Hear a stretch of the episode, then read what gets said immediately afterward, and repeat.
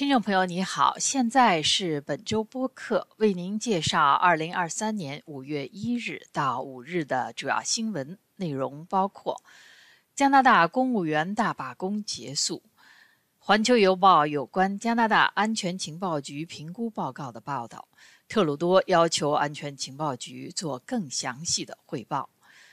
国际贸易部长武凤仪在蒙特利尔唐人街宣布五月亚裔文化月开幕。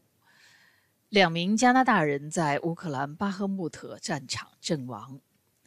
二零二三年全球新闻自由度，加拿大排名第十五，中国位列第一百七十九。加拿大召见中国大使，外交部斟酌是否驱逐中国外交官。加拿大最古老的华人寺庙谭公庙急需大修，否则面临永久关闭。下面请听新闻的详细内容。加拿大公务员联盟工会星期一（五月一日）宣布与联邦政府财政委员会达成初步的劳资协议，全国十二万多名联邦雇员结束罢工，重返工作岗位。但是，三万五千多名税务员工的罢工持续到星期四五月四日早上。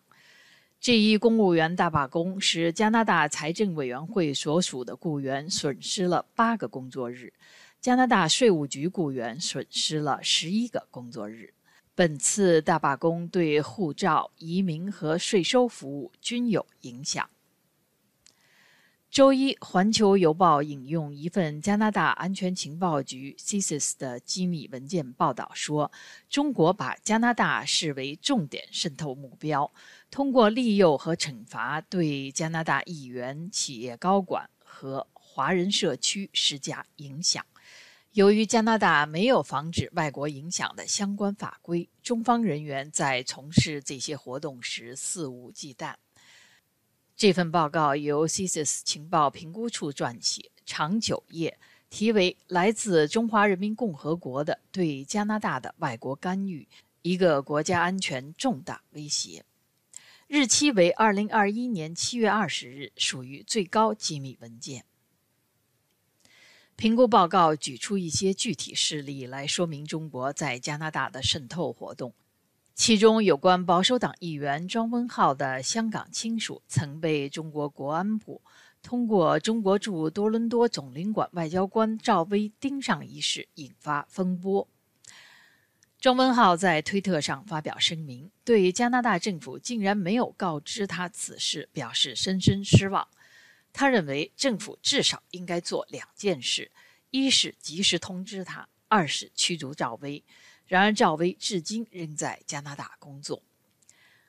加拿大总理特鲁多周三明确告诉媒体，他是在本周一相关报道见报后才得知，保守党议员庄文浩的香港亲属被中国国安部盯上。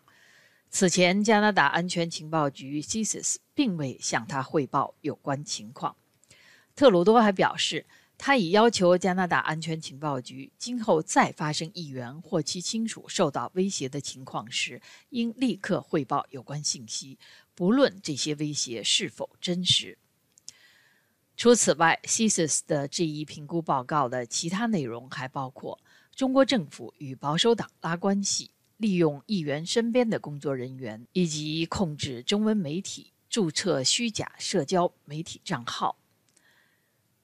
加拿大的中文媒体是北京渗透行动的另一主要目标，但是 CSIS 说，中国控制媒体的行动已经延伸到非中文媒体。二零二零年十月，中国大使馆付钱给一个加拿大小媒体，让他发表一系列亲北京文章，并发放一个问卷。该媒体被要求不要透露实情，而是假装这是出自媒体自己的编辑方针。报告还说，中国也用假名注册大量的社交媒体账号，用来发布宣传文章，并追踪意见人士、维权人士和被视为对北京不友好的记者。五月的第一天，加拿大国际贸易部部长武凤仪在魁北克蒙特利尔唐人街走访小商家，了解唐人街面临的状况，并宣布亚裔文化月开始。在接受本台采访时，雾凤仪表示，蒙特利尔唐人街是具有历史意义的地方。他的经历也体现了今年的主题“勇气的故事”。由前华裔参议员利惠德倡议的加拿大亚裔文化月，今年进入了第二十一个年头。文化遗产部部长胡森为庆祝亚裔文化月发表声明，他强调，今年是加拿大通过的排华法案一百年纪念。他提醒我们要面对加拿大仍然存在的反亚裔仇恨及歧视的现实。两名加拿大人在乌克兰巴赫穆特阵亡。二十七岁的凯尔波特是一名卫生兵，来自卡尔加里；二十一岁的科尔泽连科来自安大略省的圣凯瑟琳市。两人都在乌克兰军队第九十二机械化旅属下的国际军团作战。波特和泽连科都是退伍军人，加入乌克兰国际军团后成为好友。据 CBC 统计。他们是在乌克兰阵亡的第四名和第五名加拿大公民。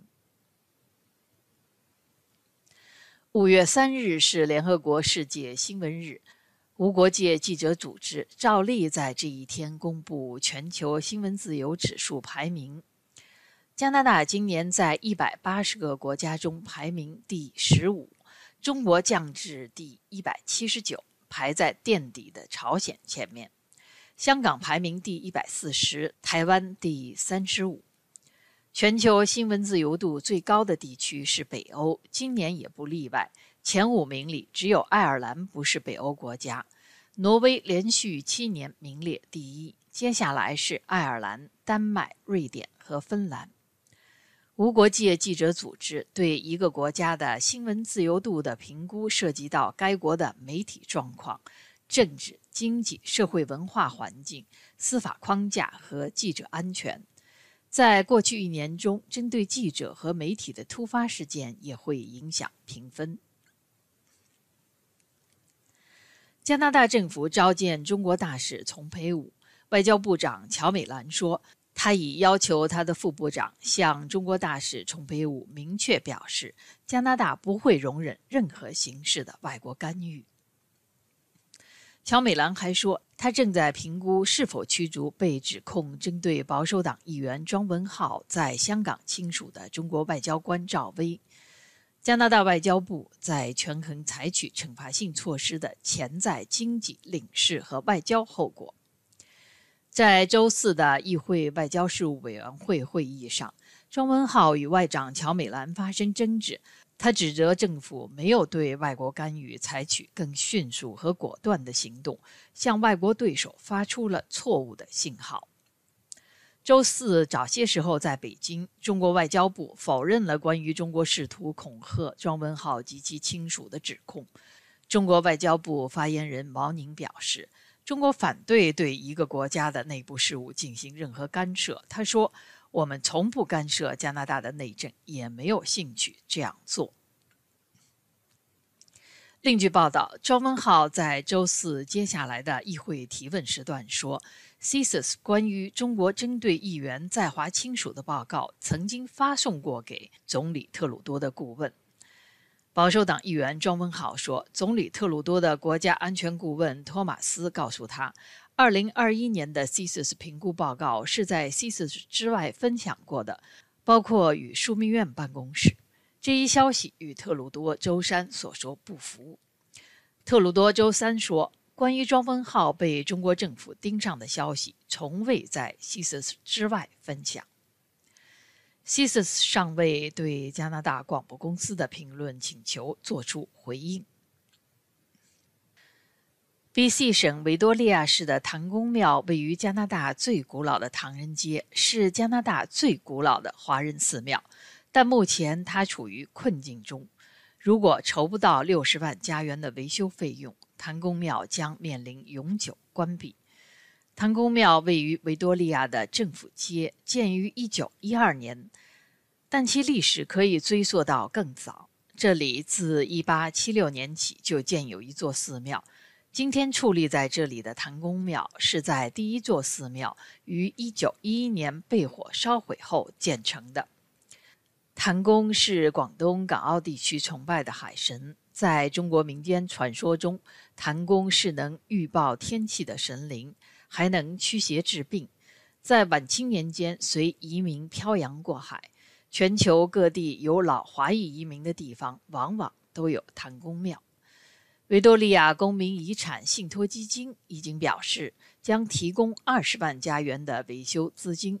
管理谭公庙的仁和会馆现正在努力筹集剩余的四十万加元，他们希望大家帮助救护这一历史遗产。以上是本周主要新闻，谢谢您的收听。